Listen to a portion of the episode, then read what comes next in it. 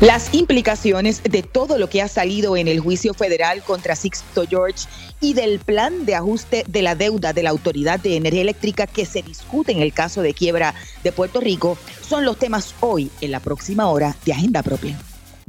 Todo el mundo tiene su agenda, políticos, empresarios, organizaciones e individuos. La nuestra Investigar, fiscalizar, incomodar, sacar a la luz lo que nos afecta o nos quieren ocultar. Estás en sintonía de Agenda Propia.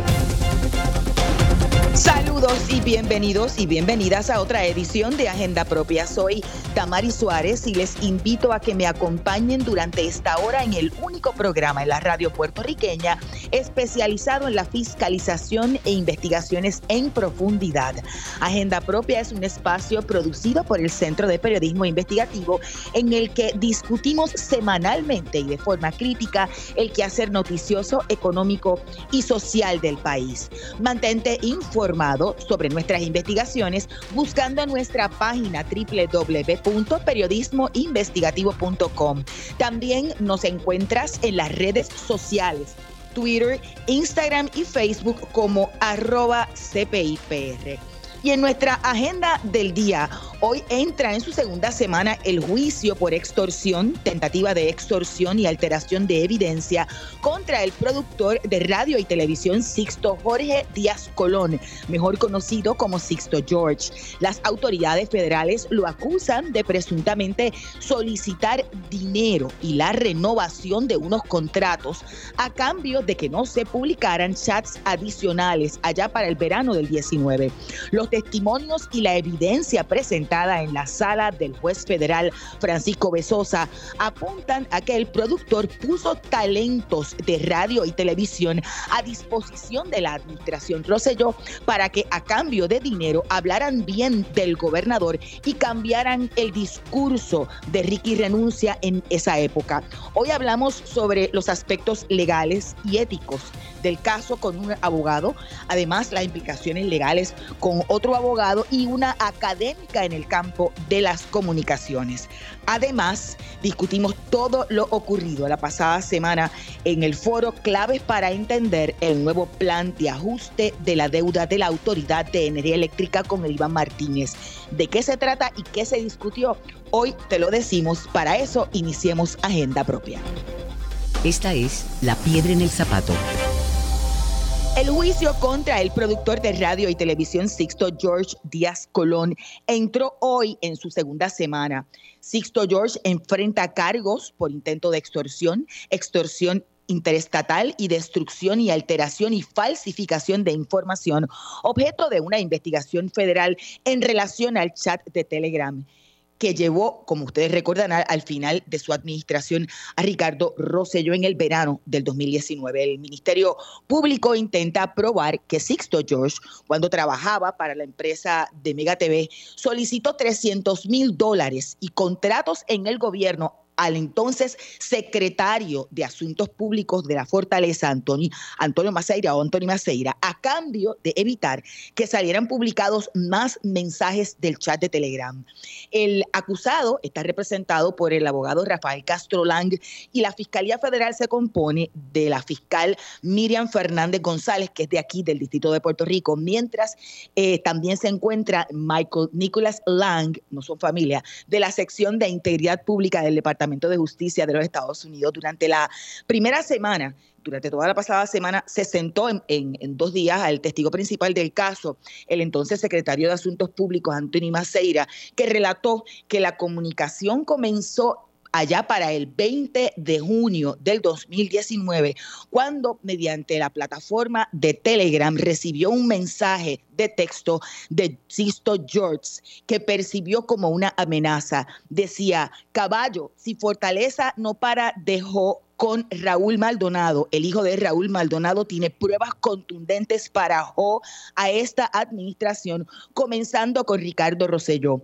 Según Raúl, hijo de RM, eres tú y Fortaleza que está detrás de este tiroteo hacia Raúl Maldonado. Este mensaje, el eh, principal testigo de la fiscalía, lo, lo copió y lo pegó en sus notes, en la, eh, aplicación de notas, ya que la, plataforma de Telegram no permite tomar eh, una captura de pantalla sin que la persona que envía el mensaje eh, no se entere. Así que se iba a enterar si tomaba un mensaje. Y al otro día se reunió, hubo una primera reunión en la que él decidió grabar la conversación con su celular.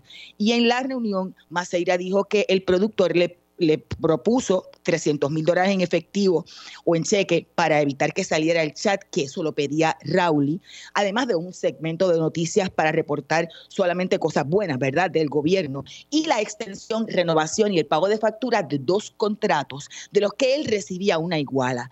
Al, la, semana siguiente, ya en, entrado el mes de julio y luego de haber salido por el CPI las 889 páginas del chat, hubo una primera comunicación eh, en, en el mes de julio y una reunión donde ya estaba cooperando con las autoridades Maceira e iba alambrado para tratar de que se confirmara toda la información que se había dado a través de los mensajes y a través de esa primera reunión en el restaurante Musa. Allí la retórica del acusado federal cambió y en lugar de un programa de buenas noticias, cambió a poner a disposición de la administración Rosello de varias figuras públicas, influencers, moderadores, eh, locutores eh, y personalidades de radio y televisión para hablar, hablar bien de la administración y cambiar, como les decía en la introducción, el mensaje de la renuncia de Ricky que se efectuó finalmente en el mismo mes de julio. Yo quiero conversar sobre, sobre esta situación y, todo lo que ha salido durante este, este juicio con el licenciado Francisco Ortiz Santini, abogado de medios y profesor de legislación de medios y de ontología de la información. Saludos, licenciado. Bienvenido a Agenda Propia. Me dice el licenciado para la dirección técnica que la llamada se cayó. A ver si la pueden generar nuevamente. Yo quiero conversar un poco con, el licenciado y me avisan cuando lo tengamos, sobre todo porque es parte de, su línea educativa en términos de la deontología que está basada en el principio para la acción, en las obligaciones que caen sobre un agente moral para decir la verdad, por ejemplo. Y me parece muy atinado el que pueda reflexionar sobre todas estas cosas que ha salido a la luz durante el juicio contra Sixto George y la manera ética en que se trabaja en los medios o se debería trabajar en los medios de comunicación. Uno puede pensar el asunto de lo que por muchísimos años se ha eh, planteado, el asunto de la payola, la payola que es pagar para que se toque cierta música. Eso es ilegal. Es ilegal que también alguien coja dinero por debajo de la mesa para hablar bien, no estoy hablando de una administración, de cualquier cliente o clienta como algunos han planteado que ha hecho o había hecho en su carrera como productor eh, el, Sixto George, el acusado federal. No tengo todavía claro si tengo o no tengo al licenciado Francisco Ortiz en línea. Parece que aún no lo tengo. Ok, eh, si no tienes al, licenciado Francisco Ortiz, pues podemos conseguir entonces al licenciado Leo Aldrich. Cualquiera de los dos que comencemos y después tomamos, como van a estar ambos en el primer segmento, podemos intercalarlos y pues empezamos con, con el primero que, que aparezca, ya sea Leo Aldrich o el licenciado Francisco Ortiz. Porque en esta primera parte del programa quiero analizar un poco también el aspecto legal, un poco eh, plantearnos qué eh, se debería eh, probar, qué evidencia, qué elementos se deben dar para constituir una extorsión o tentativa de extorsión y a su vez el probar los, los tres cargos que pesan contra el, el, acusado federal. Me dicen que ya tenemos al licenciado Francisco Ortiz en línea. ¿Cómo está? Buenas tardes y bienvenido a Agenda Propia. Sí, eh, buenas tardes, Damari. Gracias por la invitación y buenas tardes también a toda la radio audiencia. Me gustaría una reflexión general de lo que ha trascendido en el, en el juicio y de la manera en que operaba este productor y, el ofrecimiento que le hizo directamente a Anthony Maceira sobre estos talentos para que hablaran bien a cambio de dinero. Bueno, eh, eso es parte de, una secuela, o sea, la realidad es que los eventos del 19, al igual que ante los eventos del Cerro Maravilla, eh, produjeron una serie de secuelas y de incidentes que todavía se dan al día de hoy, ¿no? Y, lo que estamos viendo con, con el señor Sixto George es parte de eso. Eh, también, por otro lado, lo que estamos viendo es cómo se pueden a veces utilizar los medios informativos talentos y personas con acceso a distintas tipos de, de plataformas, no solo la radio y la televisión, sino las redes sociales, para intentar modificar, influir o de alguna forma alterar lo que ya la opinión pública se está formando con respecto a sus gobernantes. Así que lo que estamos viendo pues es un ejemplo de eso y hasta dónde se puede llegar en ocasiones en que independientemente de que sea legal o no, puede haber una serie de problemas éticos que también inciden sobre el uso de este tipo de mecanismos para alterar una opinión pública con respecto a una realidad que está viviendo el pueblo. Yo estaba planteando un poco cuando cayó la llamada, licenciado, el asunto de que mucho se ha hablado durante décadas sobre la llamada payola en términos de, la música, ¿verdad? Y, el que se pagaba o se paga por debajo de la mesa para que se toque un disco, una, melodía, etcétera, etcétera. Que eso es ilegal. Es ilegal esto otro que plantea eh, eh, Sixto George este, además de lo, o sea, de, lo, de lo no ético, ¿verdad? Hablo estrictamente en términos legales. En términos estrictamente legales, yo no me atrevería a llegar a decir que hay algún tipo de ilegalidad en términos criminales. En términos civiles, sí lo podría haber algún tipo de responsabilidad, porque la realidad es que eh, dependiendo de, de las relaciones que, que, un talento o que una persona tenga con un medio informativo, va a tener que cumplir con una serie de responsabilidades legales. Un ejemplo relativamente reciente fue la situación, por ejemplo, de, de Luis Dávila Colón, este, que trabajaba en, en otra emisora, ¿no? Y que una por eso es que yo trato de recalcarle a mis estudiantes que usted puede tener todo el derecho de la libertad de expresión, pero eso no significa que usted no pueda incurrir tanto en problemas éticos como en problemas contractuales que pueden generar tanto situaciones laborales como civiles, independientemente del área criminal. En términos eh, éticos, eh, evidentemente eh, era mm, mm, mm, parecería normalizado por la manera en que se, se habla en la conversación eh, que fue grabada por las autoridades federales y se presentó como evidencia, y la manera en que se expresa el acusado federal, eh, es como normalizado el asunto de que esta persona va a hablar bien sobre la administración. Yo te lo aseguro si le, si le da dinero. En el caso, por ejemplo, de Cobo Santa Rosa, hablo de una suma, eran 50 mil dólares. E, esto podría ser más común de lo que uno eh, espera, o sea, de lo que uno cree. Bueno, yo quisiera pensar que no, pero la realidad es que me temo que puede ser una práctica relativamente generalizada en algunos medios informativos. Y también eh, hay un caso reciente del Tribunal Supremo de los Estados Unidos que, por ejemplo, señaló, que es el caso de US versus Álvarez, que la mentira, la mentira sola, de por sí, no genera ningún tipo de responsabilidad civil o criminal pero cuando la mentira está atada a un interés económico, como podría ser este el caso de lo que estamos discutiendo ahora, ahí sí podría tener consecuencias de diversa índole, particularmente en el área civil, porque la mentira tiene protección constitucional de por sí, excepto cuando está atada a un interés económico. Y este parecería ser el caso de lo que me está planteando. ¿Qué, debería ocurrir en los medios a, raíz de esta información que ha trascendido? O sea, porque la, realidad es que es que hay una también una debería haber una responsabilidad sobre eso, ¿no?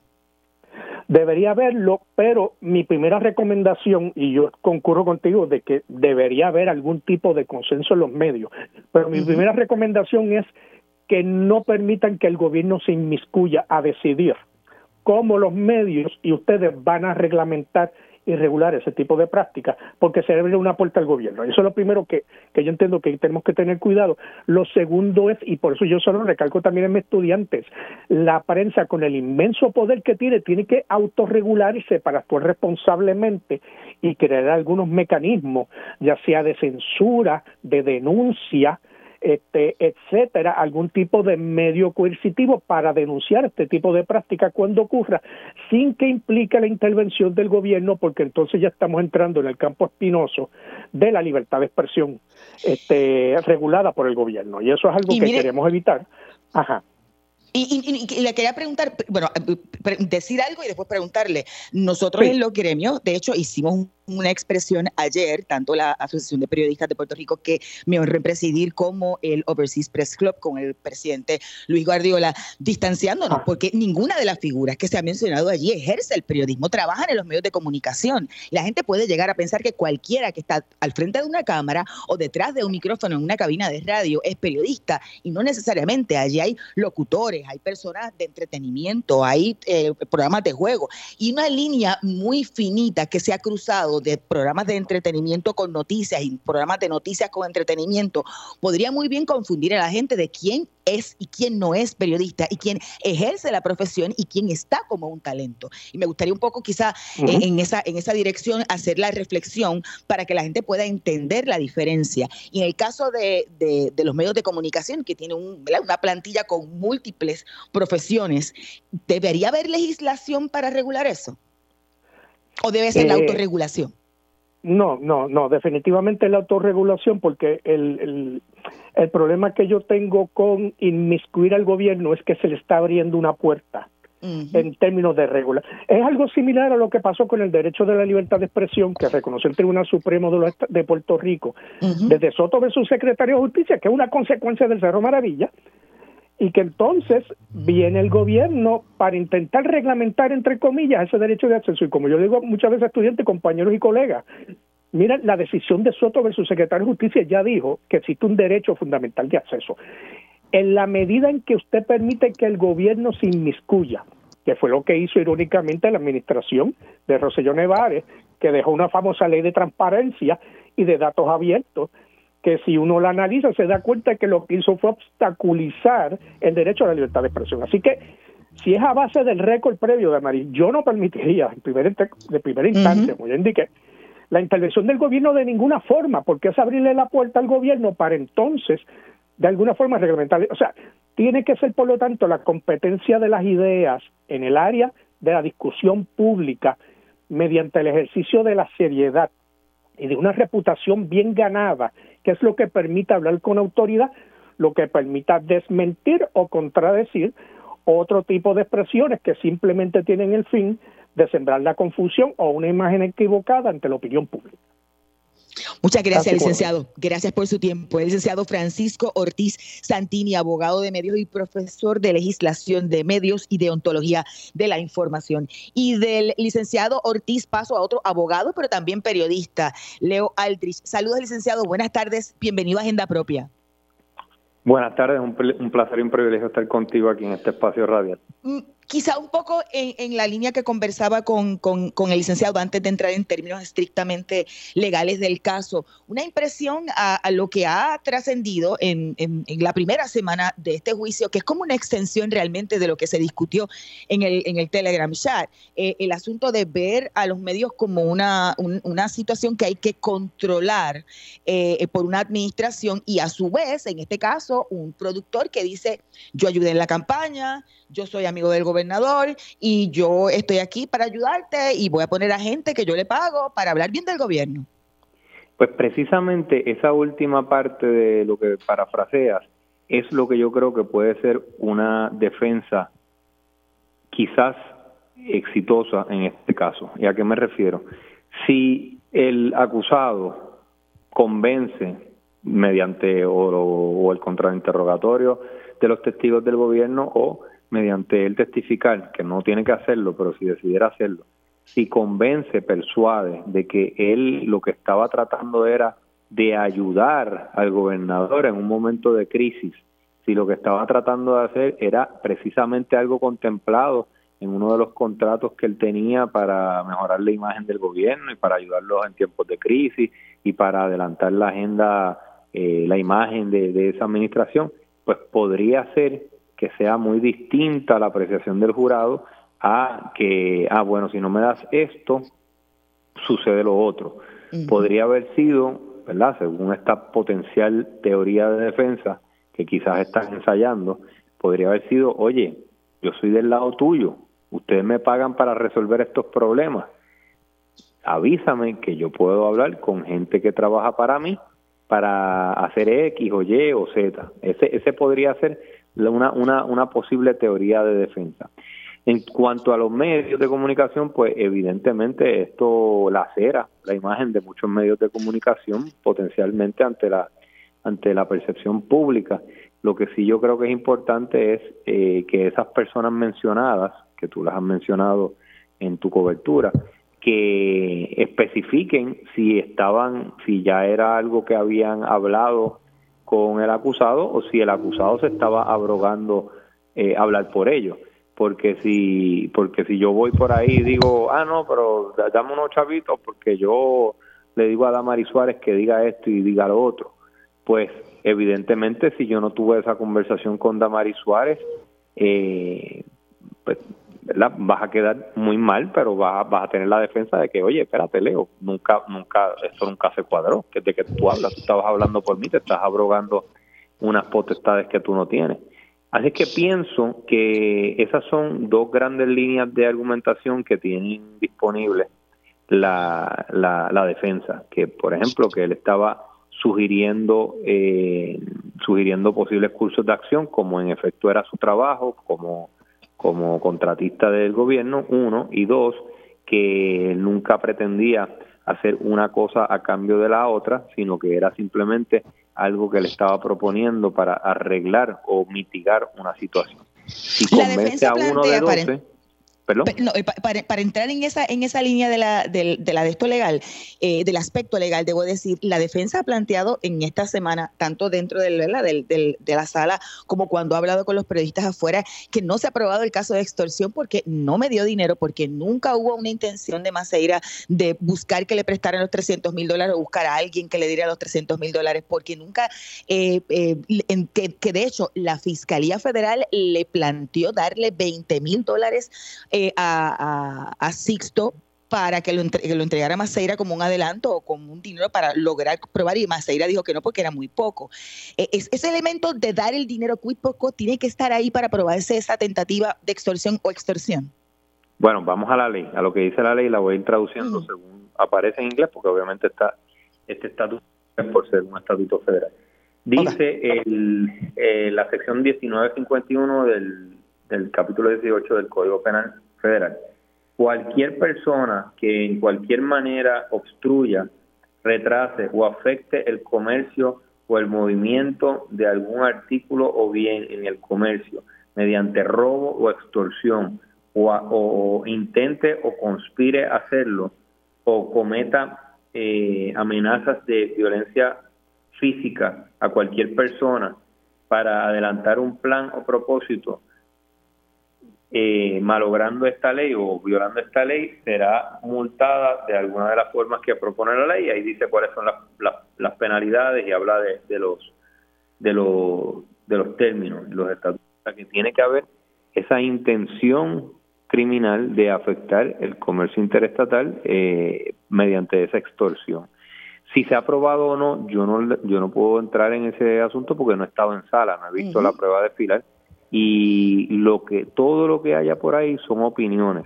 Pueden ser opiniones fundamentadas en el derecho pueden ser opiniones que son pues, emocionales son opiniones de diferentes índoles pero la, la única opinión que cuenta en términos legales ahora mismo es la de 12 miembros del jurado que determinarán si él es culpable o no culpable. Eso es todo. Y obviamente la del juez que puede ir por encima de esa decisión mediante lo que se conoce como una regla 29 eh, si es que él entiende que no se probó el delito y el jurado lo, lo halló culpable. Eso es una de las válvulas que tiene el sistema, que por ejemplo si, si el jurado determina que es culpable y el juez dice que no hay prueba más allá de dudas razonables, él puede tomar una decisión por encima de la del jurado. Rara vez ocurre, rara vez ocurre porque se le da una deferencia al jurado, pero pienso que a diferencia de muchos otros casos, y sin entrar si es culpable o no, porque de nuevo no tengo los elementos de juicio. Pero sin entrar en eso, sí puedo decir que este caso, a diferencia de muchos otros de la Fiscalía Federal, no parece, no parece ser, como dicen los abogados burdamente por ahí, este, este no parece ser un burro amarrado. Este caso podría, podría, podría irse por, por cualquiera de las dos vías. Gracias, licenciado, muy amable y que pase excelente tarde. Leo Aldrich, abogado y periodista, analizando el caso de Sixto George. De hecho, me envían eh, parte de las disposiciones federales en la ley de comunicaciones y la, sección 317, estoy tratando de traducir del inglés al español eh, la ley de comunicaciones de 1934, según enmendada, requiere que las emisoras informen a sus oyentes o televidentes si el asunto se ha transmitido a cambio de dinero, servicios u otra cosa, otra consideración valiosa. El anuncio debe ser emitido cuando se transmite el tema. La comisión ha adoptado una regla establece las responsabilidades de los organismos de radiodifusión. Ahora voy con la sección 507 que requiere que cuando alguien proporcione, prometa proporcionar dinero, servicios u otra prestación o contraprestación a alguien para incluir un programa en una transmisión, ese hecho debe ser informado antes de la transmisión. Eh, a la estación sobre la cual se transmite el asunto para ser ventilado. Tanto la persona que proporciona o promete proporcionar el dinero servicios u otra contraprestación como el destinatario están obligados a hacer esta divulgación para que la estación pueda transmitir el anuncio de, eh, de identificación de patrocinio requerido por la sección 317 de la ley de comunicaciones. La falta de divulgación de dicho pago o la prestación de servicios u otra consideración se conoce comúnmente como payola y se castiga con una multa de no más de 10 mil dólares o una pena de prisión de no más de un año o ambas cosas. Estas sanciones penales traen violaciones dentro del ámbito del Departamento de Justicia.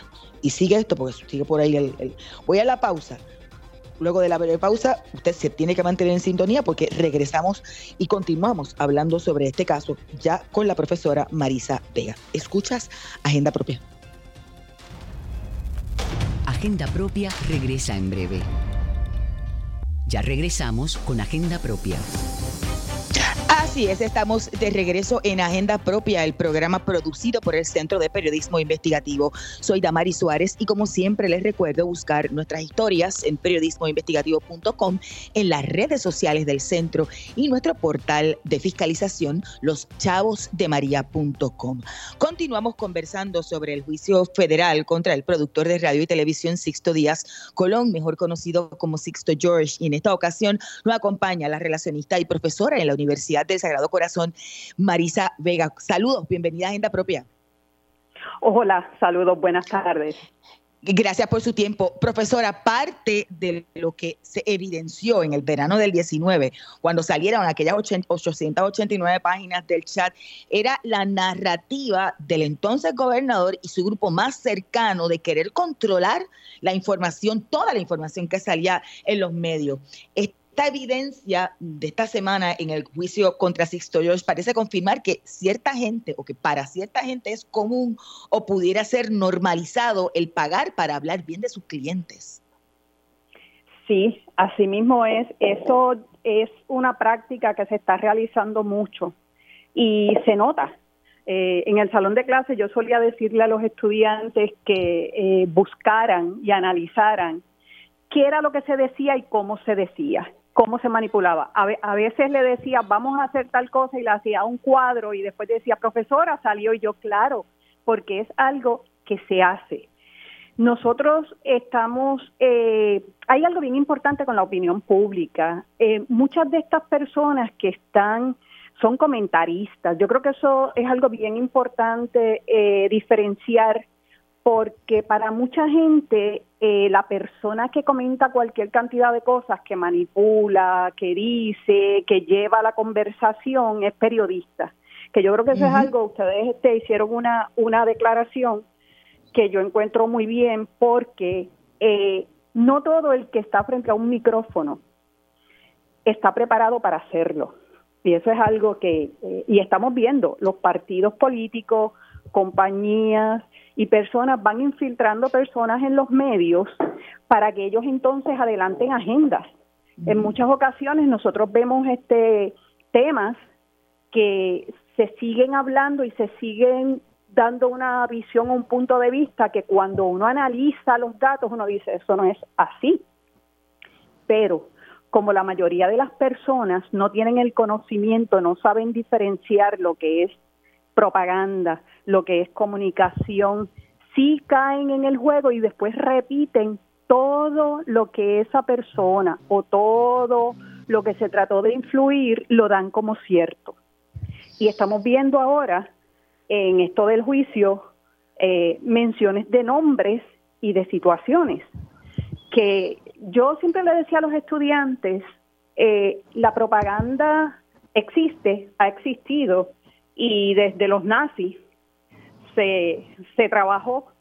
Eh, y siempre uno de los principios que tenía eh, Joseph Goebbels, que era el ministro de, Información Pública, él decía que una mentira había que repetirle, repetirle, repetirla, que de tanto repetida se hacía realidad. Se trataba como verdad. Y entonces vemos cómo se utiliza o cómo se trata de manipular la información para lograr fines y para atraer adeptos. Y eso lo estamos viendo, eso se viene viendo hace tiempo. Lo que pasa es que ahora se le ha puesto punto a la I y se han señalado muchas cosas. Yo, usted eh, tomó parte de lo que era una, una, de mis preguntas y es que yo veo mm, que hay más que relaciones profesionales eh, o relaciones públicas o estrategias de comunicación, lo que estamos viendo es pura propaganda y una confusión total sobre lo que eso significa. Sí, la, hay, una, hay diferencias entre ambas cosas. Las relaciones públicas lo que buscan en todo es el entendimiento, es la comunicación. Eh, yo siempre uso tres elementos para diferenciar una de la otra. Por ejemplo, las relaciones públicas tienen que ver con entendimiento y lograr lazos de información. Es bilateral la información. La información es entre la compañía o la persona y sus públicos y se recibe retroalimentación de ellos. En el caso de la propaganda, la propaganda lo que busca es promover ideologías y conceptos o personas, pero lo hace de manera unilateral y manipulando. ¿Y cómo se hace esto? No se dan todos los elementos. Eh, el comunicador serio, ético, eh, el relacionista, los periodistas, lo que buscan es dar información, toda la información disponible, sea eh, positiva o negativa, que las personas analicen y lleguen a su conclusión. ¿Qué espero yo como relacionista? Que como yo tengo al dar toda la información, la persona haga el análisis y llegue a qué? A mi conclusión porque esa es la correcta.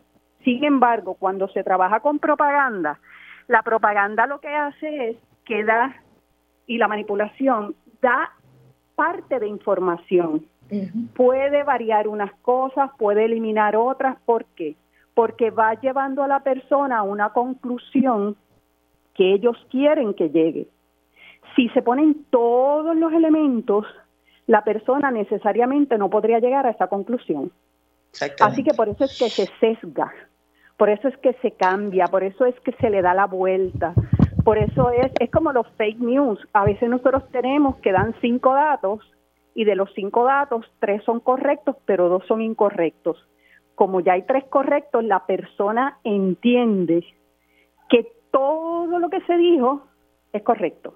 Y eso pasa mucho, pasa mucho, no solo aquí, en muchas partes del, del, mundo.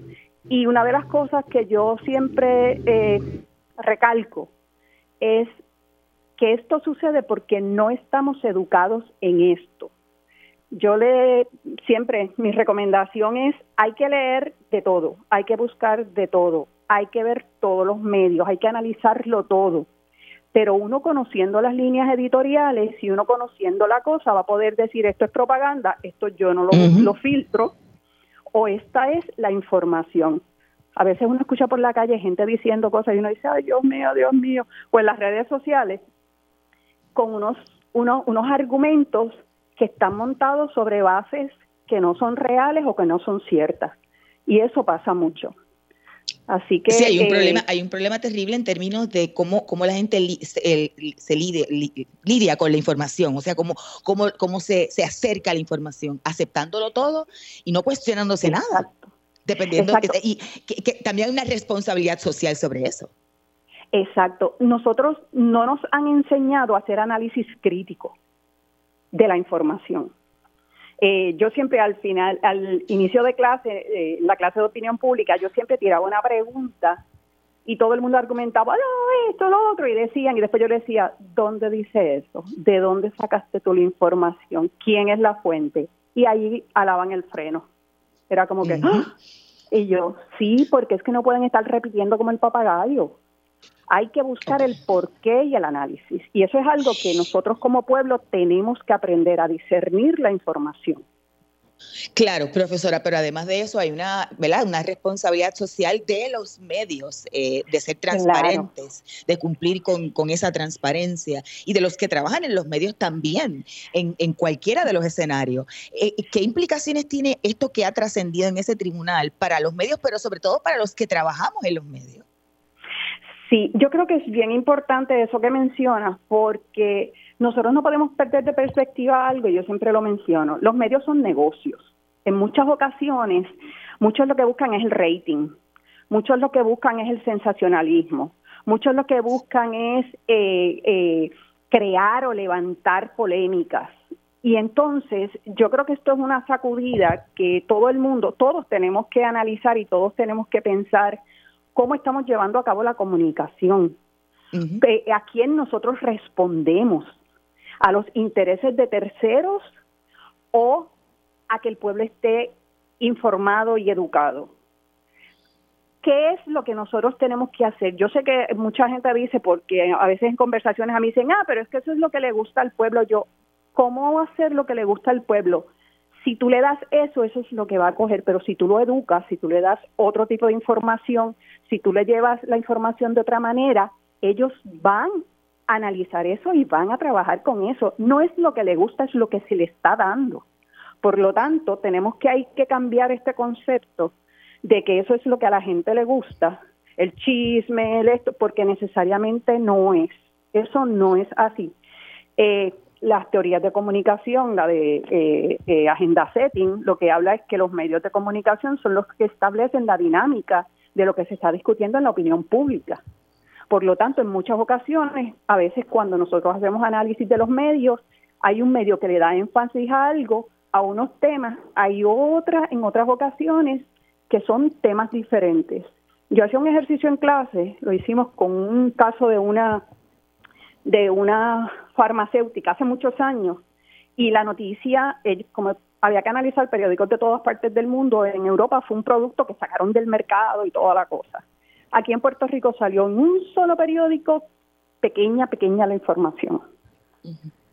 Entonces, que esto no es solo de los medios, nada más, ni de partidos, esto todos tenemos que ver con esto y tenemos que, que tomar responsabilidad de lo que está pasando. Este tema no pierde, Sí, y, no va a perder vigencia, sobre todo a la luz del próximo ruedo electoral. Y me preguntan a través de las redes sociales una pregunta muy pertinente, ¿cómo se enfrenta la verdad al poder del dinero? Eh, una pregunta corta pero muy profunda a la luz de los hechos más recientes y el asunto de que por, por dinero parecería que algunos pueden cantar la, la, melodía que le, que, le, que le pidan. Sí, yo una de las cosas que siempre recomiendo es que se busquen diferentes medios, que se busquen diferentes fuentes, que uno analice quién es la persona que está diciendo que está hablando, eh, qué es lo que está diciendo y buscar eso de lo que está diciendo, porque eh, en muchas ocasiones nosotros nos damos cuenta cuando alguien está diciendo las cosas como no son, cuando empieza a comparar información y a buscar información. Y a buscar en las fuentes oficiales. Además, en medios oficiales, pero en fuentes oficiales también. A veces hablan, no, porque tal eh, eh, agencia, tal cosa. Y cuando uno va a la agencia no hay nada de eso de lo que se está hablando. Entonces, es ir a las páginas principales y a las fuentes. Hay que analizar mucho. Hay que, el análisis crítico es importante. Gracias, profesora, que ya tengo que hacer la pausa. Muchas gracias por su tiempo. La profesora y relacionista Marisa Vega. Vamos a una breve pausa, pero sigue en sintonía. Al regreso cambiamos el tema. Hablamos sobre el nuevo plan de ajuste de la deuda en la Autoridad de Energía Eléctrica. Usted escucha Agenda Propia. Agenda Propia regresa en breve. Ya regresamos con Agenda Propia.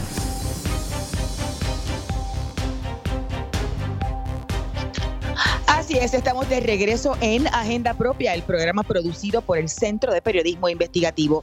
Soy Damari Suárez y te recuerdo buscar nuestras historias en periodismoinvestigativo.com y en las redes sociales del centro, así como en nuestro portal loschavosdemaria.com. El pasado jueves, el Centro de Periodismo Investigativo llevó a cabo el foro Claves para entender el nuevo plan de ajuste de la deuda de la Autoridad de Energía Eléctrica. El evento que de hecho pueden buscar su grabación en la biblioteca de videos del CPI, en la página del CPI en, en Facebook. Fue moderado por el periodista del centro, Eliván Martínez, a quien ya conectamos a través de la línea telefónica. Saludos, bienvenido Eliván a Agenda Propia.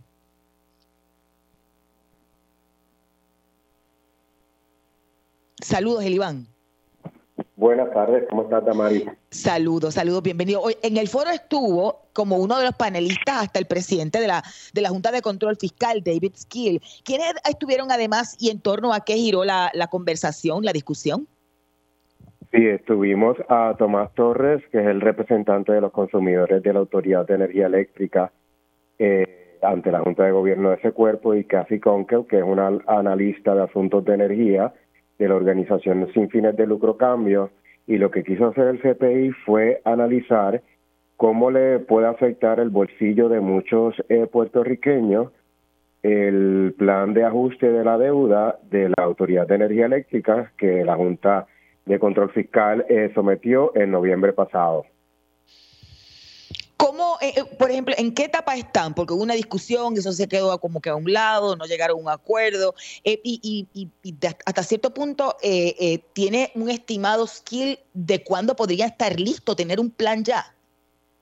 Ok, se supone que esto, las proyecciones son que las vistas de confirmación, ¿verdad?, de este nuevo plan de ajuste de deuda sería para julio de 2023 importante para la audiencia que este, estamos ante el cuarto, lo que estamos discutiendo es el cuarto intento de llegar a un acuerdo con los acreedores de la Autoridad de Energía Eléctrica, que tiene una deuda de más de 9 mil millones, con los bonistas, y a eso le tienen que sumar, ¿verdad?, la deuda del plan de retiro de los empleados de la autoridad y los gastos, eh, otro tipo de gastos.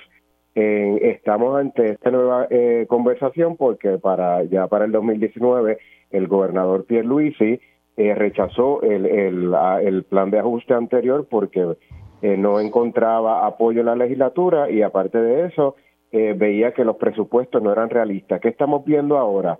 Lo que estamos viendo es el que en las obviamente David Skill, ¿verdad? El presidente de la Junta de Control Fiscal, lo que está es cantando que hay un hay un gran logro que es cortar a la mitad eso esa deuda que quiere pagar eh, que se quiere pagar de la Autoridad de Energía Eléctrica y que alegadamente están buscando que esa deuda se pague por cargos, de modo que sean llevaderos por todos.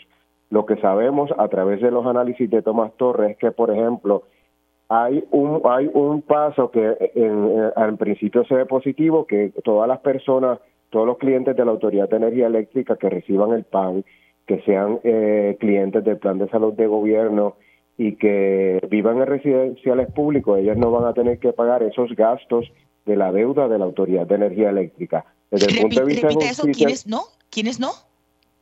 Casi más del 40% de los clientes, que son los, eh, los que reciben el PAN, el Plan de Salud del Gobierno y residenciales públicos, ellos no van a tener que pagar eh, la deuda de la Autoridad de Energía Eléctrica según lo que está discutiendo en este momento la Junta de Control Fiscal. Eso es lo que tiene que ir a, aprobación. ¿Y qué significa eso? Que hay otra parte, como que son el resto de los clientes, eh, casi la mitad de los otros eh, clientes, que van a pagar la deuda de dos maneras. Primero, a través de un cargo fijo de 21 dólares al mes y un gasto y un gasto por consumo. Y entonces, eh, hay que, una de las banderas que levanta, ¿verdad?, el, el representante de los consumidores, es que si bien podría ser bueno para un sector, lo que se haga no puede implicar un cargo excesivo sobre la clase media y sobre los pequeños y medianos comerciantes, que es precisamente lo que está barajando la Junta de Control Fiscal en este momento. Y entonces, eh, una de nuestras invitadas, que es Cassie Conkel, le estábamos preguntando, Cassie, según el análisis que has hecho, e, e, ese, ese alegado progreso del que habla la Junta de Control Fiscal, ¿dónde está? Pues ella dice, en realidad no se ha progresado porque se va a pagar alrededor de, en este nuevo RSI se va a pagar cuatro centavos por kilovatio hora o más, y eso es prácticamente similar al, al anterior, ¿verdad?, de 2019, que ya rechazó el, el gobernador.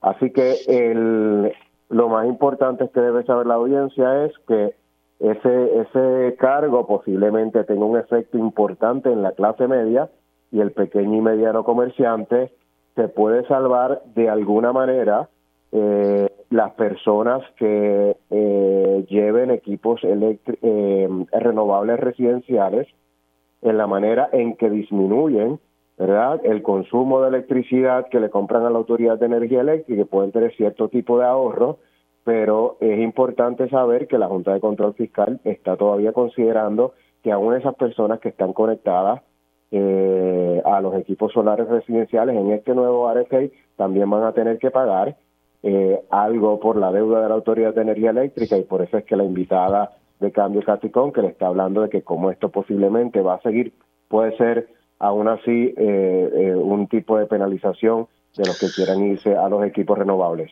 Claro. El Iván, ¿y qué justificación da, por ejemplo, el presidente de la Junta de Control Fiscal, si alguna, para pensar en que es obligatorio que se haga un cargo? Es que no hay, eh, no, no, no, había, no generaría ningún ingreso la autoridad eh, para poder pagar la deuda.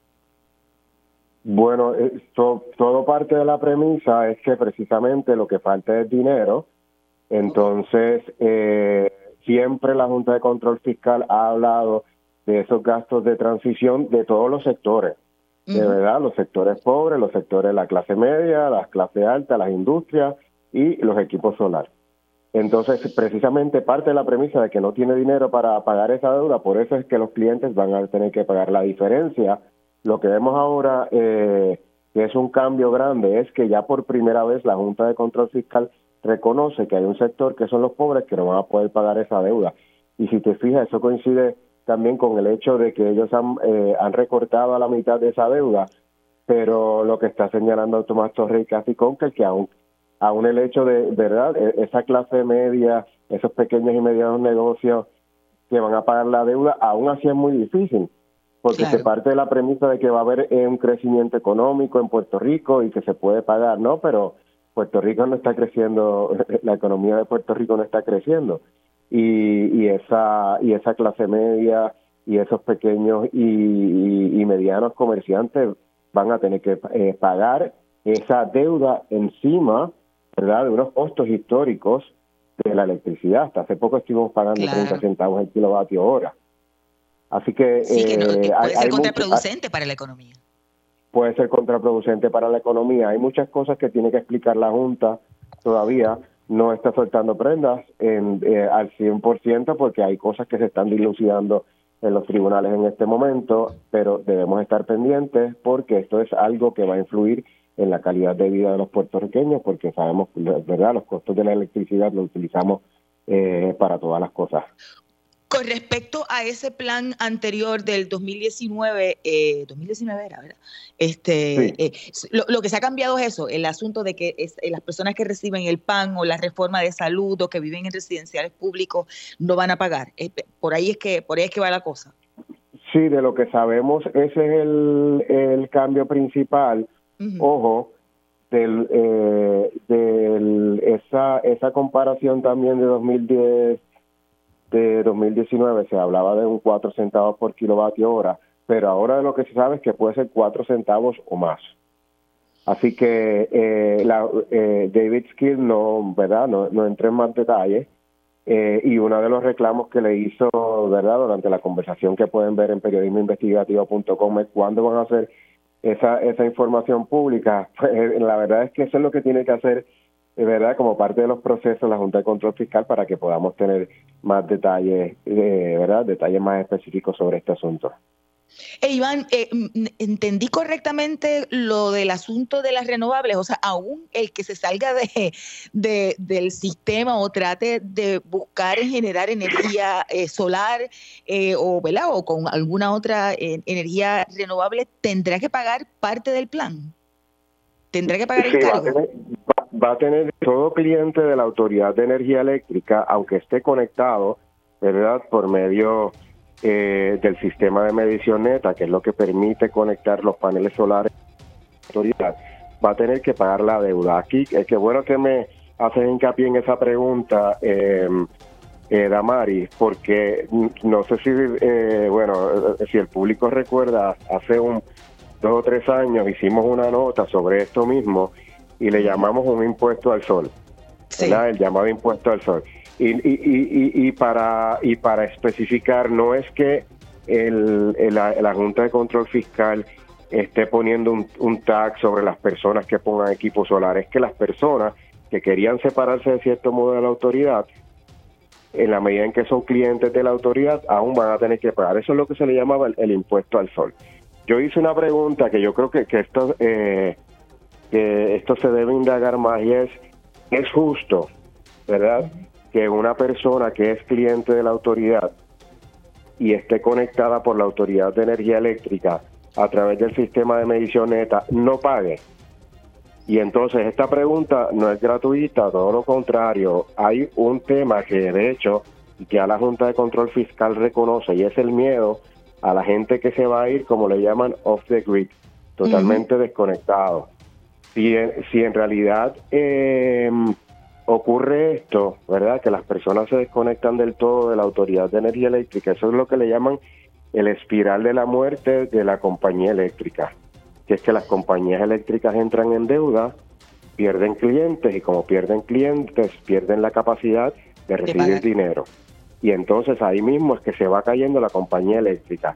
Del punto que yo estoy eh, tratando de, ¿verdad?, que, que analizando y que se entienda es Sí, sí el cliente que está conectado, ¿verdad?, con la autoridad de energía a través del sistema de medición neta, sí usa esa red, ¿verdad? Porque cuando sus equipos solares no producen suficiente, le tiene que comprar energía a la autoridad de energía eléctrica.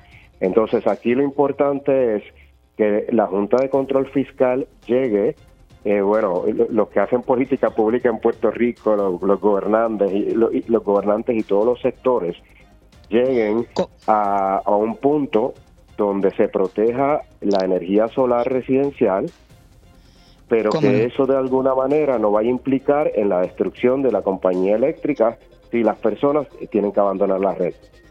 Gracias, Eliván, que ya tengo que culminar esta edición. Escuchaban a Eliván Martínez, periodista del Centro. El foro lo pueden escuchar y ver nuevamente si lo buscan en la página del Centro de Periodismo Investigativo, en la red social Facebook. Busquen allí la biblioteca de vídeos para que vean el foro. Hemos llegado al final de esta edición de Agenda Propia. Les recuerdo buscar nuestras historias en periodismoinvestigativo.com y además pueden visitar en nuestra página el kiosco virtual y con sus donativos adquirir nuestros artículos. Gracias por la sintonía. Los esperamos la próxima semana. Hasta aquí, Agenda Propia.